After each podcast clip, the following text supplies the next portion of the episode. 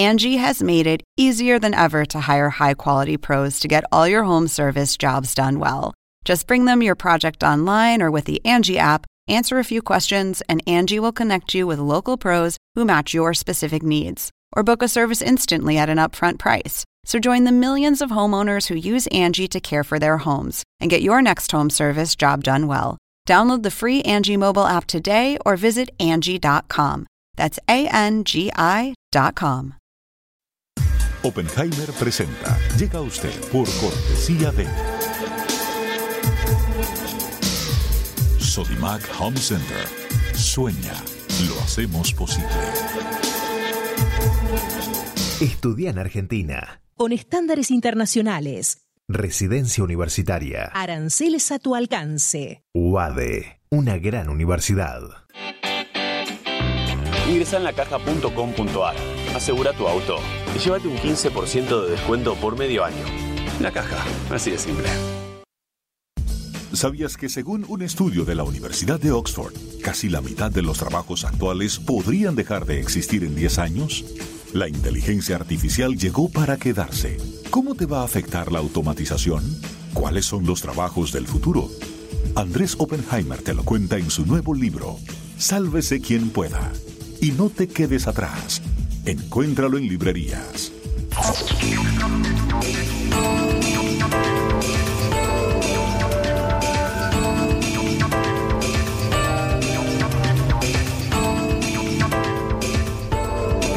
Hola, ¿qué tal? ¿Cómo les va? Soy Andrés Oppenheimer. Gracias por estar con nosotros.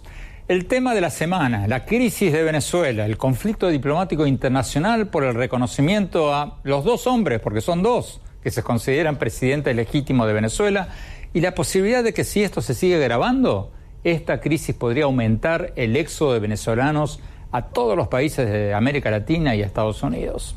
Hoy vamos a tener con nosotros a la figura central del momento, el presidente de la Asamblea Nacional de Venezuela, Juan Guaidó, el hombre que días atrás se proclamó presidente encargado de Venezuela en virtud del artículo 233 de la Constitución venezolana y que fue reconocido como presidente legítimo del país por Estados Unidos, Brasil, Argentina, Colombia, Chile, Francia, varios otros países europeos, mientras que México, Bolivia, Cuba, Nicaragua, Rusia, China, Irán seguían apoyando al régimen de Nicolás Maduro.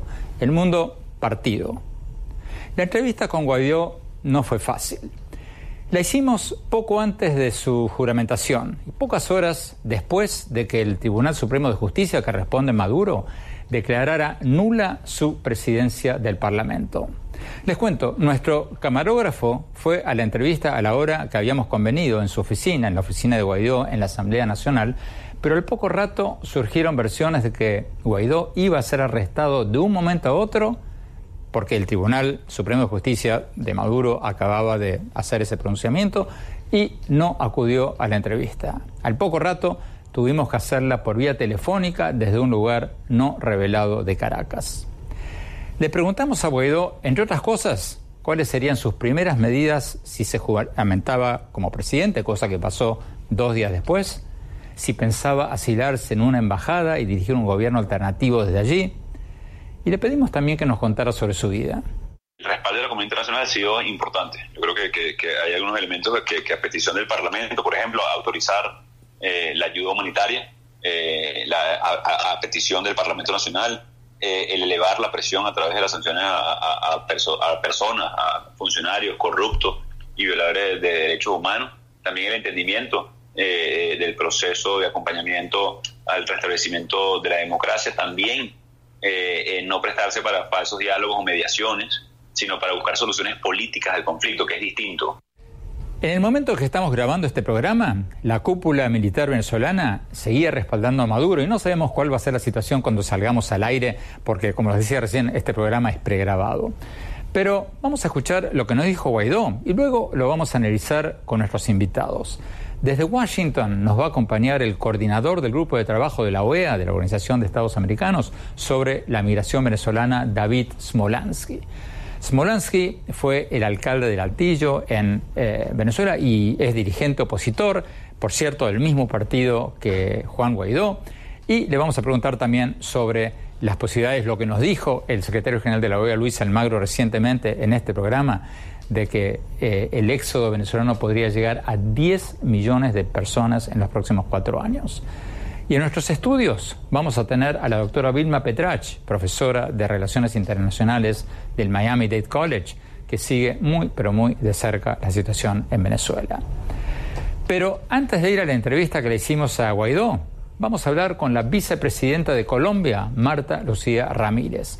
Colombia, como ustedes saben, es el país más directamente afectado por la crisis de Venezuela, porque ya se han cruzado a Colombia más de un millón de venezolanos y siguen cruzando la frontera miles de venezolanos todos los días.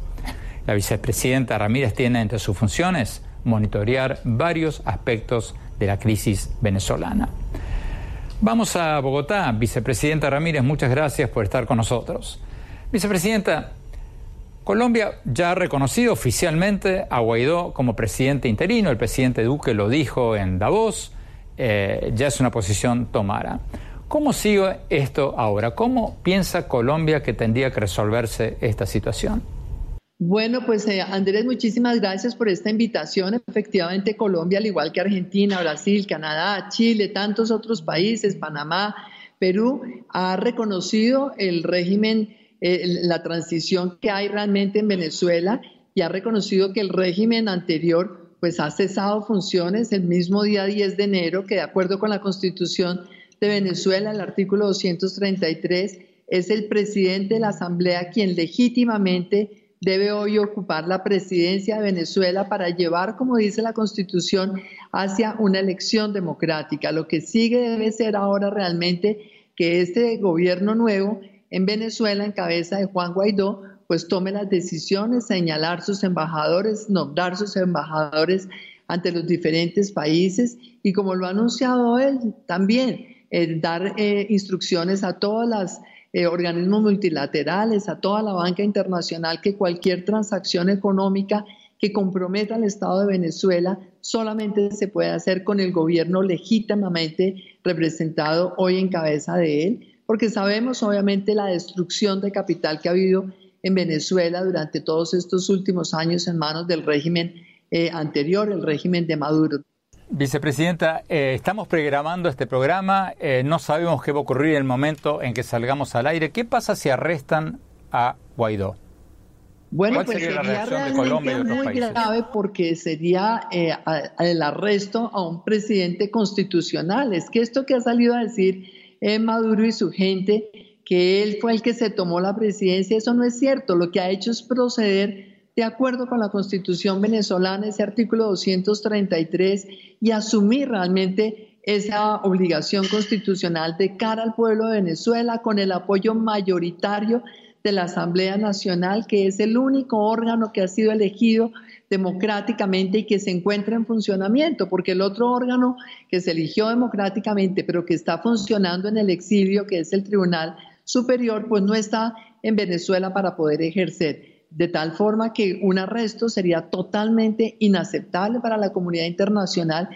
Maduro dice que hubo un golpe de Estado eh, impulsado por el imperialismo en Venezuela. La oposición y los países que reconocen a Guaidó dicen que el ilegítimo es Maduro, que a partir del 10 de enero, cuando juramentó para una segunda, eh, un segundo mandato, lo hizo en base a elecciones fraudulentas y que terminó de quebrar el orden constitucional Maduro en el 2016 cuando prácticamente dejó sin funciones al Parlamento, a la Asamblea Nacional que fue democráticamente electo en el 2015.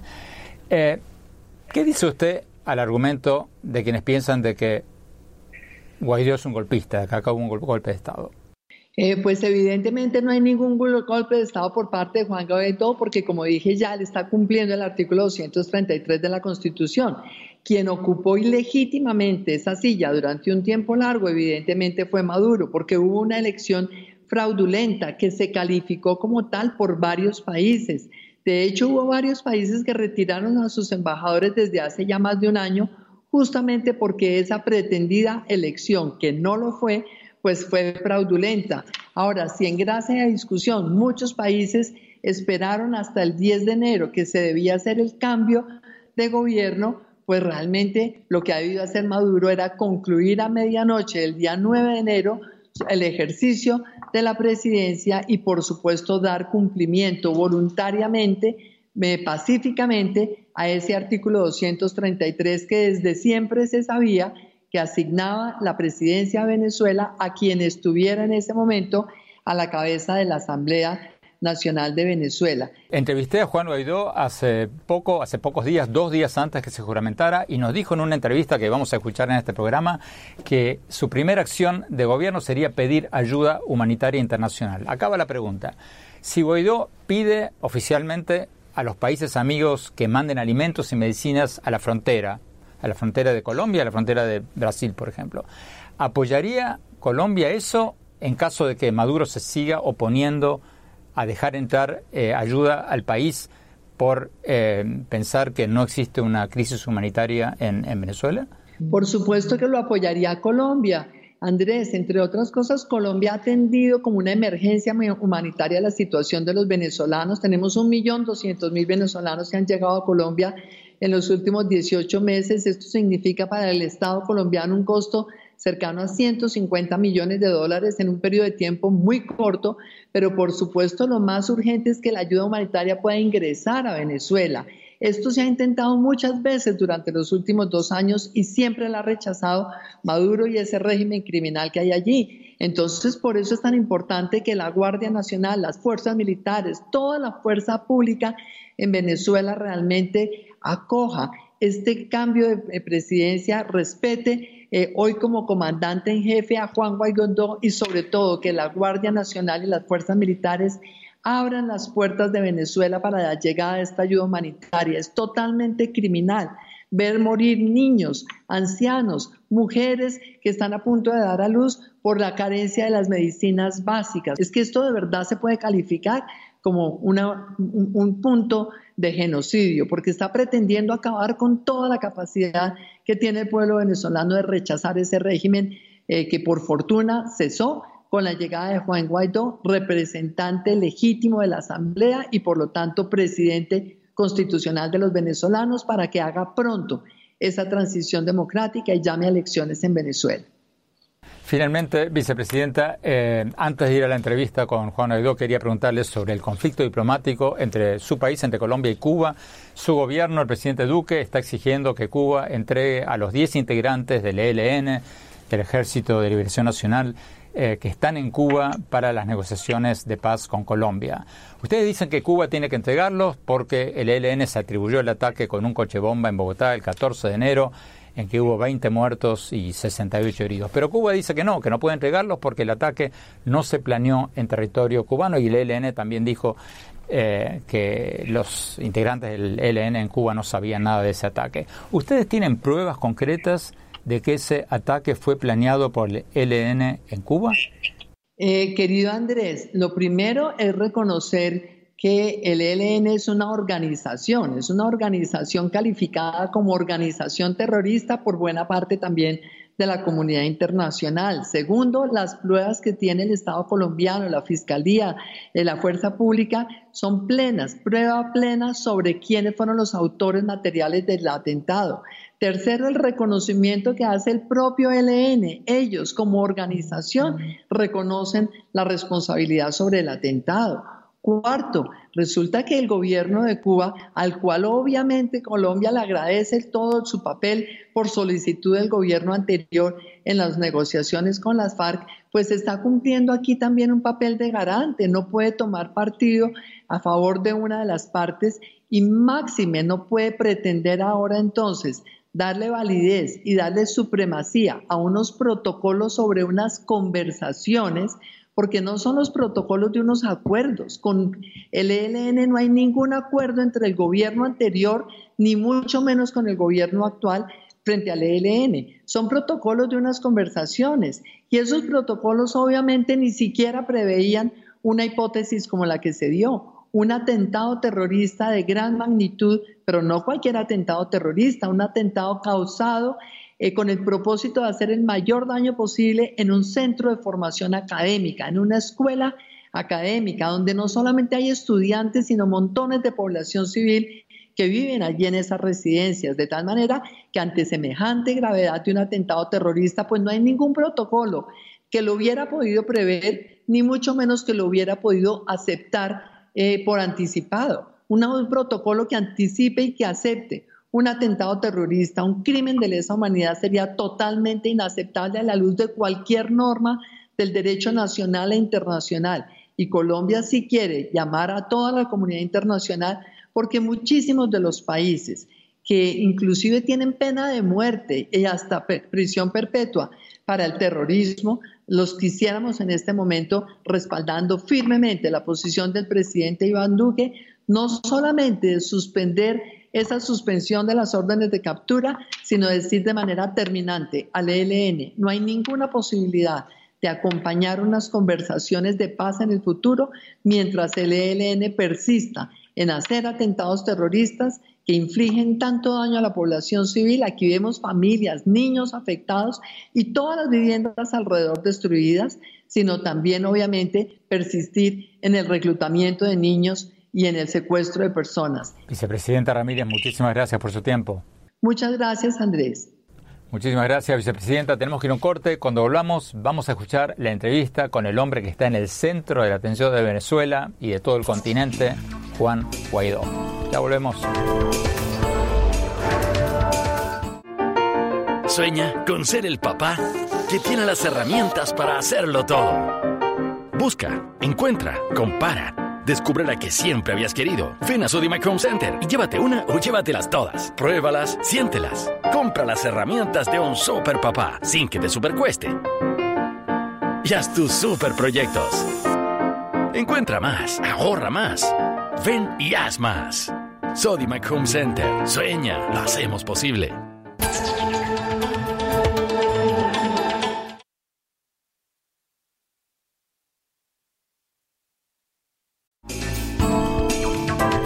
Gracias por seguir con nosotros. Como les contábamos en el bloque anterior, hace pocos días entrevistamos al presidente de la Asamblea Nacional de Venezuela, Juan Guaidó, el hombre del momento en Venezuela, quizás en el mundo.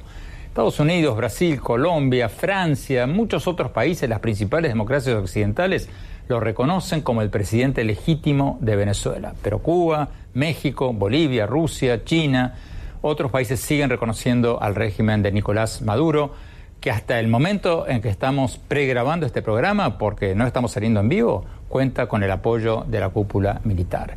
Lo tuvimos que entrevistar a Guaidó telefónicamente, porque cuando nuestro camarógrafo llegó a su oficina en la Asamblea Nacional eh, para hacer la entrevista que habíamos eh, coordinado, el Tribunal Supremo de Justicia, que responde a Maduro, declaró nulo el nombramiento de Guaidó como presidente de la Asamblea Nacional y surgieron versiones en ese momento de que sería arrestado de un momento a otro. De manera que lo entrevistamos por teléfono desde un lugar no revelado. Veamos lo que nos dijo.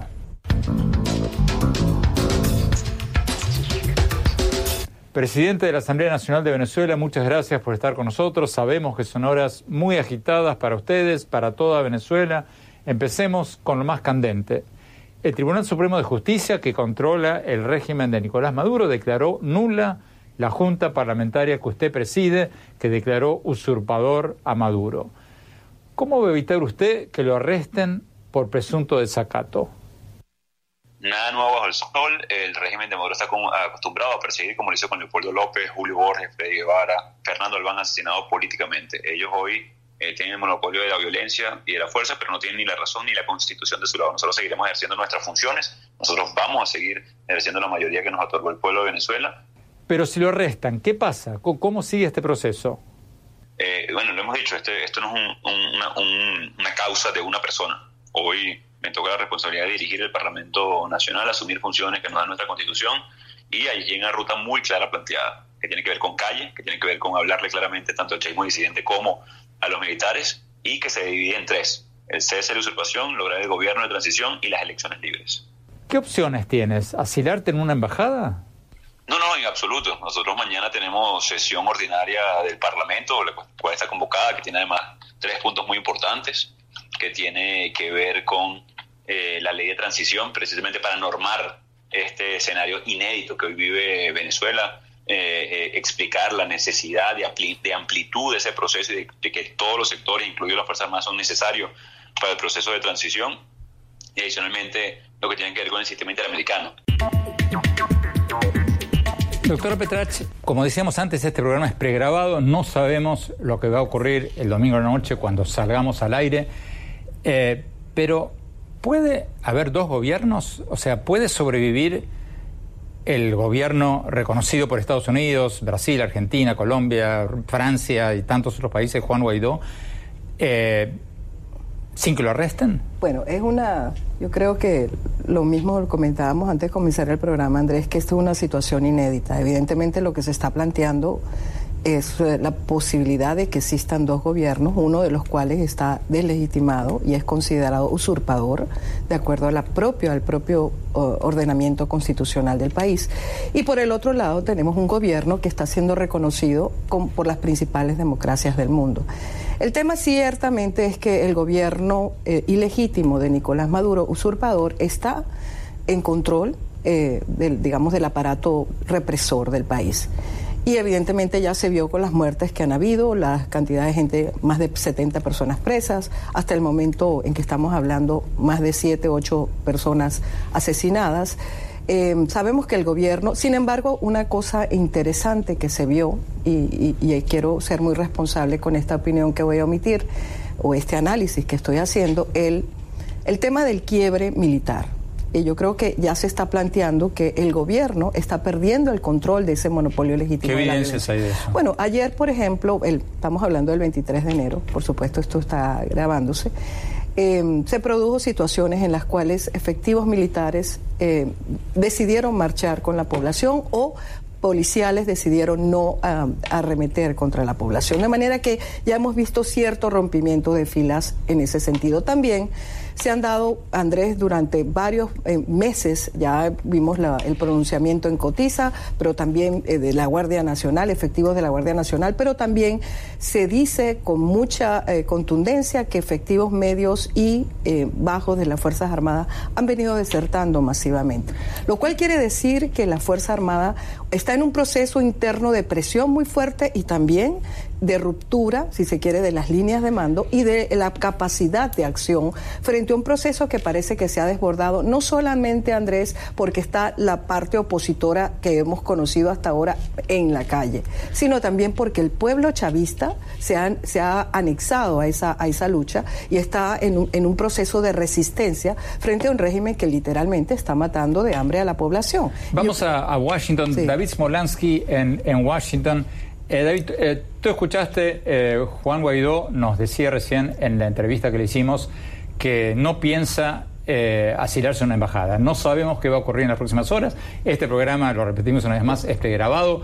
Pero, ¿cómo puede evitar ser arrestado por las fuerzas de Maduro si no se asila en una embajada? Y la segunda pregunta, si se asila en una embajada, ¿se animaría Maduro a irrumpir en una embajada? Andrés, con respecto a tu primera pregunta, ya eso sucedió. Eh, Juan Guaidó eh, eh, estuvo o intentó ser detenido por los cuerpos de seguridad el domingo 13 de enero y los mismos cuerpos de seguridad desobedecieron la orden de Nicolás Maduro.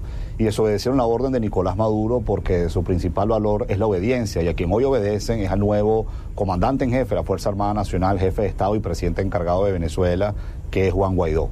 Yo más bien creo que en la Fuerza Armada se está dando un proceso eh, paulatino, progresivo, donde los distintos componentes de la Fuerza Armada Nacional, Guardia, Ejército, Aviación y Marina eh, van a ir eh, dejando aislado a Nicolás Maduro y van a ir obedeciendo a Juan Guaidó, que es el presidente encargado de nuestro país, que es el quien respalda a la inmensa mayoría de los venezolanos y además tiene el respaldo de la mayoría de las democracias del mundo. Entonces, él ha estado bajo una situación de riesgo desde que se decidió a ser presidente de la Asamblea Nacional el pasado 5 de enero y desde ese entonces pues él se ha mantenido en las calles, ha venido actuando como un jefe de Estado, eh, ya se juramentó eh, esta semana como presidente eh, encargado y no solamente los ojos de Venezuela sino el mundo están sobre él.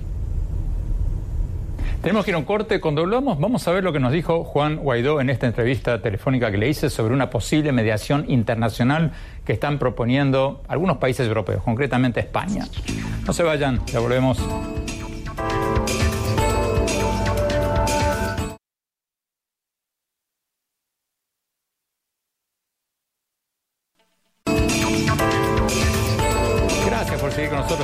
Escuchando la entrevista que le hicimos al hombre del momento en Venezuela, en América Latina, el presidente de la Asamblea Nacional, Juan Guaidó.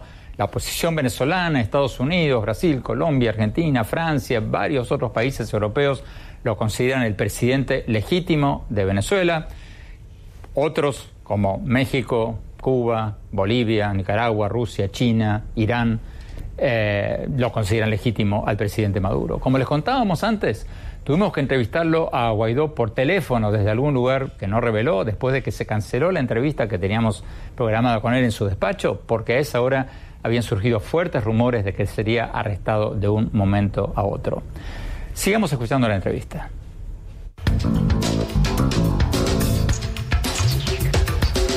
Pero hay un peligro concreto de que ordenen tu arresto tras esta decisión del Tribunal Supremo de Justicia oficialista.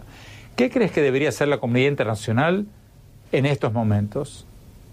Mire, yo creo que, el respaldo de la comunidad internacional ha sido importante. Yo creo que, hay algunos elementos que, a petición del Parlamento, por ejemplo, autorizar eh, la ayuda humanitaria, eh, a, petición del Parlamento Nacional, eh, el elevar la presión a través de las sanciones a, personas, a funcionarios corruptos y violadores de, derechos humanos. También el entendimiento eh, del proceso de acompañamiento al restablecimiento de la democracia. También eh, no prestarse para falsos diálogos o mediaciones, sino para buscar soluciones políticas del conflicto, que es distinto. Voy a poner un ejemplo puntual. grupo de contacto para un diálogo en Venezuela. Es distinto al grupo de contacto para una salida política a la crisis venezolana no podemos confundir el, medio con el fin. El objetivo es una solución política, el objetivo es generar una transición a la democracia en Venezuela, no es el objetivo una negociación. Entonces, la comunidad internacional debe estar muy clara con esto y no prestarse para que un régimen que viola derechos humanos, que persigue, que reprime, que secuestra poderes, eh, tenga margen para burlarse de la comunidad internacional, como ya lo hicieron en el caso dominicana, como del pueblo de Venezuela. Cuando usted habla del grupo de contacto, a ver, para que todos lo entendamos, está hablando de la propuesta de España para que un grupo integrado por el Grupo de Lima, Estados Unidos, Rusia, China y Cuba, le busquen una solución política al problema venezolano. ¿Está hablando de eso? Sí, eso es parte de, de las propuestas que están en mesa hoy por parte de la comunidad internacional. Sí, siempre se tiene la claridad de que el objetivo es una solución política a la crisis, al conflicto eh, social, humanitario y político que vive Venezuela, es distinto a que el objetivo eh, sea un medio en sí mismo. Vamos a Washington. David Smolansky, eh, ayúdame a interpretar lo que nos acaba de decir Juan Guaidó. Eh, ¿Está en contra de un grupo de contacto, decía él? Porque, si lo entendí bien, esa es una vía que ya se ha intentado y fracasó, o, cuáles son los fundamentos? La única negociación que es posible hoy en Venezuela, Andrés, es que Nicolás Maduro eh, abandone Miraflores.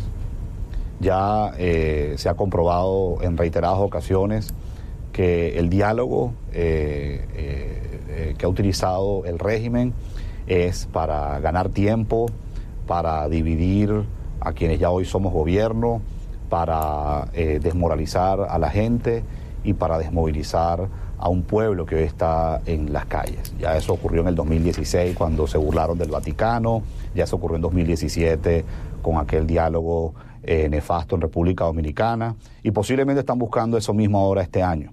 Pero estamos muy claros eh, que esa vía definitivamente lo que hace es colocarle oxígeno a un dictador que hoy está literalmente atrincherado en el Palacio de Miraflores. Maduro hoy no puede. Se habla mucho del presidente Guaidó pero nadie habla de cómo está Maduro, o cómo está Diosdado, o cómo está Tarek El Están literalmente atrincherados en el Palacio de Miraflores o en los pocos eh, puestos de comando militar que les queda, porque la gente eh, los rechaza, porque la comunidad internacional los desconoce y porque cada vez están eh, más aislados ante lo que ya no se puede detener que es la recuperación de la libertad en Venezuela, la restauración de la democracia, la restauración del Estado de Derecho y sobre todo eh, eh, la reconstrucción de un país que hoy necesita de los mejores para eh, llevarlo al desarrollo. Tenemos que ir a un corte, ya volvemos, seguimos con Guaidó seguimos con nuestros invitados.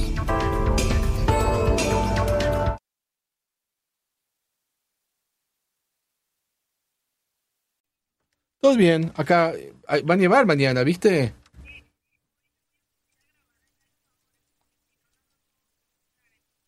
¿Vale? Ok, déjame a ver, escucharte. Hola, 321 desde Para, no, CNN no sé por qué No te Center. espera. Espera, aguardame. Hola. Ahí sí. Espera, espera, espera, que tengo algo ahí prendido. Ahora, una vez más. Hola. Sí, perfecto, gracias. Perfect. Gracias, David. Ahorita nos vemos. ¿Les gusta el café? Entonces, esta información le interesará. Este, no. ¿Te gusta el café? Entonces, 321. ¿Te gusta el café? Entonces, esta información te interesará. Este es tu mundo verde. La sequía, la deforestación y los pesticidas son algunas de las amenazas que podrían evitar que las próximas generaciones disfruten de una deliciosa taza de café. Alrededor del 60 Alrededor del 60% de las especies de café silvestre están en peligro de extinción por culpa del calentamiento global. Según un nuevo estudio, existen 124 especies de café silvestre amenazadas por diversos factores climáticos. Aaron Davis, un investigador del café de los jardines botánicos reales en Londres, Inglaterra, asegura que diversas variedades de café podrían ayudar a que los cultivos fueran más resistentes a los cambios climáticos inminentes en nuestro mundo. Semillas de la variedad arábigo son muy resistentes a las sequías, mientras que otras, como la robusta, no soportan bien las altas temperaturas. Otro estudio dirigido por Tadej Gol, ecologista del Foro de Cambio Climático y Café Silvestre, predice que las poblaciones silvestres de arábigo podrían reducirse en un 50% para el año 2088 a causa del cambio climático. Actualmente existen proyectos para salvaguardar las variedades de café amenazadas en bancos de semillas, pero estas Actualmente existen proyectos para salvaguardar las variedades de café amenazadas en bancos de semillas, pero estas instalaciones protegidas no cuentan con suficientes fondos, carecen de personal calificado o están amenazadas por la deforestación y las plagas. Marisabel Houston, CNN, Atlanta. Gracias, David. Nos vemos en un rato. Gracias por seguir con nosotros. Estamos analizando lo que nos dijo en esta entrevista telefónica que le hicimos al hombre de momento en Venezuela, el presidente de la Asamblea Nacional y para muchos países el presidente legítimo de Venezuela, Juan Guaidó. Vamos a Washington. David Smolansky. Eh, David, eh, en la entrevista que le hicimos, Guaidó nos dijo que una de sus primeras prioridades, o su primera prioridad, dijo, va a ser pedir ayuda humanitaria internacional. Tú eres el encargado de estos esfuerzos en la OEA. Eh, en el pasado, hasta ahora, el gobierno de Maduro se negó a recibir esta ayuda humanitaria diciendo de que Venezuela no está pasando por una crisis humanitaria y que por lo tanto no sería necesario. ¿Cómo puede Guaidó, sin tener las Fuerzas Armadas de su lado en este momento, por lo menos en que estamos pregrabando esta entrevista, eh, hacer llegar esa ayuda humanitaria a Venezuela si no tiene respaldo militar? Lo importante es que ya Guaidó como presidente encargado puede solicitar esa ayuda humanitaria. Y lo que es más importante aún es que hay plena disposición de distintos gobiernos del mundo de ayudar a los venezolanos que hoy estamos padeciendo una crisis sin precedentes por falta de comida y medicinas, con enfermedades que ya habían sido erradicadas y han reaparecido, y con millones que tienen síntomas de desnutrición. Hay distintas vías, además de ingresar esa ayuda humanitaria, vías marítimas por el este y el oeste del país, así como también vía terrestre en frontera con Colombia o en frontera con Brasil. Y ahí vendrá el dilema que tendrá la Fuerza Espera, espera, espera, espera, espera, espera, espera, David, espera, David, David, perdón, déjame interrumpirte. ¿Cómo van a entrar por vía marítima o terrestre si no tiene respaldo militar? A eso iba, y ese es el gran dilema que a tener la Fuerza Armada Nacional. Si los soldados entonces van a bloquear la comida y la medicina que tanta falta le hace a los venezolanos, incluyéndolos a ellos, incluyéndolos a sus familiares.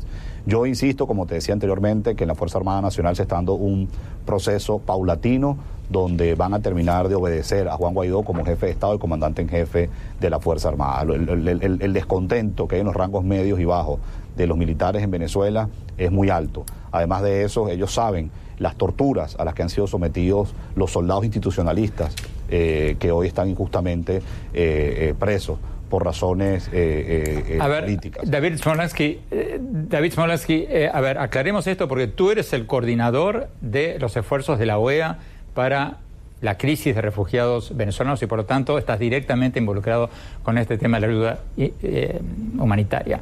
Si el presidente eh, de la Asamblea Nacional, reconocido por muchos países como presidente legítimo, Juan Guaidó, pide ayuda humanitaria. Tú, desde la OEA, desde tu postura, desde tu posición, vas a impulsar, vas a recomendar que los países miembros de la OEA manden ayuda, medicina, alimentos a Venezuela o por lo menos a las fronteras de Colombia y Brasil con Venezuela para poner a los militares en esa situación de tener que decidir si aceptarlo o no? ¿Tú personalmente vas a empujar para esa salida?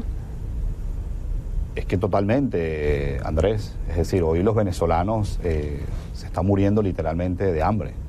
Hoy enfermedades como la malaria, la tuberculosis, la difteria que habían sido erradicadas han reaparecido en Venezuela. Mi función es el grupo de trabajo para los migrantes y refugiados venezolanos y yo he podido ver la situación dramática de eh, mis hermanos venezolanos cuando llegan a Cúcuta en Colombia o a Guavista en Brasil. Y no solamente lo he visto yo, hace dos meses eh, visitamos la frontera con otros 17 embajadores de la Organización de Estados Americanos. Entonces acá lo que se quiere dar es una asistencia eh, netamente humanitaria para empezar a resolver este problema que está dejando unas consecuencias inimaginables para la población y especialmente para los niños. Eh, eh, y no es algo que eh, es algo que va más allá de la recomendación que yo pueda dar.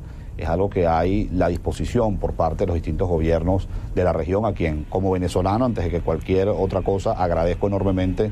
No solo que ha habido ya muchos gobiernos que reconocen a Juan Guaidó como presidente encargado desde Kosovo hasta Estados Unidos desde Santa Lucía hasta Paraguay sino además de eso están comprometidos con ayudar en, esta ayuda humanitaria están comprometidos con eh, eh, eh, apoyar en la reconstrucción de Venezuela. Si a Venezuela le va bien, le va bien a la región.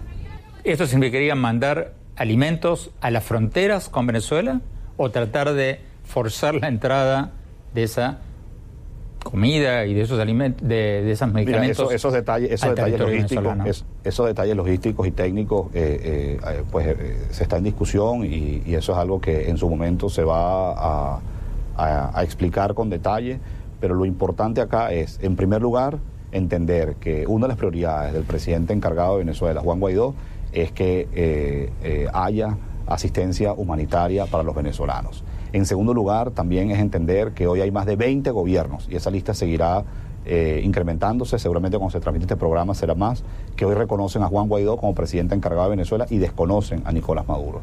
Y en tercer lugar, que hay muchos gobiernos de la región que están dispuestos por el drama que estamos padeciendo los venezolanos a ayudar a que eh, ingresen comida y medicinas al país. Y esos mismos gobiernos además lo están viviendo porque han recibido a más de 3.300.000 venezolanos donde han llegado en condición de desnutrición o han llegado con enfermedades. Entonces ellos más bien saben a, ciencia cierta lo que estamos padeciendo y agradecemos ese apoyo que quieran eh, eh, dar. David Smolansky, muchísimas gracias. Vamos a un corte rápido y mi reflexión final sobre todo este tema. Ya volvemos. Muchas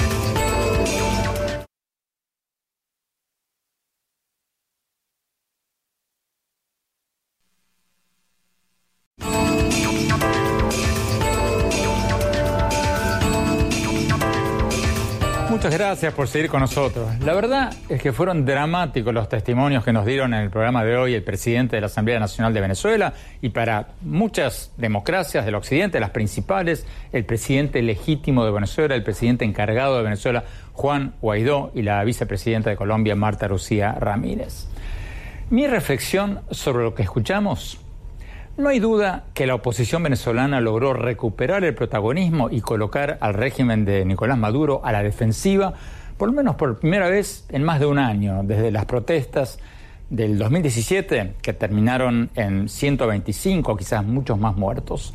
Porque en días recientes los gobiernos de Estados Unidos, Francia, Brasil, Colombia, Argentina, casi todas las grandes democracias de Occidente tomaron el paso inusual de reconocer a Guaidó como el presidente legítimo de Venezuela. La razón que esgrimieron es simple, complicada y simple a la vez. Y es que la Asamblea Nacional, el Parlamento, el Congreso que preside Guaidó, era la única institución democrática que quedaba en Venezuela. Y Guaidó invocó el artículo 233 de la Constitución venezolana que dice que cuando el poder está vacante debe asumir como presidente encargado de convocar nuevas elecciones el presidente de la Asamblea Nacional. Y la Asamblea Nacional, que fue electa democráticamente en el 2015, en una elección en que arrasó la oposición, había votado que Maduro se había convertido en un presidente usurpador, esas fueron sus palabras, a partir del 10 de enero, cuando Maduro inició un nuevo mandato, porque ese mandato se basa en elecciones del 20 de mayo del año pasado que fueron fraudulentas. Entonces, Guaidó juró como presidente, muchos países importantes lo reconocieron y muchos otros países importantes lo siguieron apoyando a Maduro. ¿Esta puede ser la última oportunidad para la oposición venezolana o para la restauración de la democracia en Venezuela? Porque el tiempo corre a favor de Maduro. Si siguen huyendo del país millones de venezolanos, Maduro se va a quedar con una masa de gente dependiente de los subsidios de comida del gobierno y por lo tanto fácilmente controlable, como en Cuba. Según nos dijo el secretario general de la OEA, Luis Almagro, en este programa hace poco, el éxodo de venezolanos podría llegar a 10 millones de personas en los próximos cuatro años. Y la gran pregunta es si el régimen de Maduro no está buscando precisamente eso, que se vayan, que se vaya toda la clase media y una buena parte de la clase trabajadora para quedarse con una población fácilmente controlable. Por eso, los próximos días, las próximas horas serán cruciales para Venezuela. Bueno, se nos acabó el tiempo. Gracias por habernos acompañado y los invito a visitarnos en mi blog, donde voy a hablar sobre todos estos temas hora a hora sobre Venezuela, en el sitio web andresopenheimer.com. Si se registran ahí, les vamos a mandar por email todas las semanas mis columnas del Miami Herald y nuestros más recientes programas. Les recuerdo la dirección es andresopenheimer.com y síganme también en Twitter, arroba Oppenheimer en mi página de Facebook y ahora también en Instagram en Andrés Oppenheimer Oficial. Gracias por habernos acompañado. Hasta la semana próxima.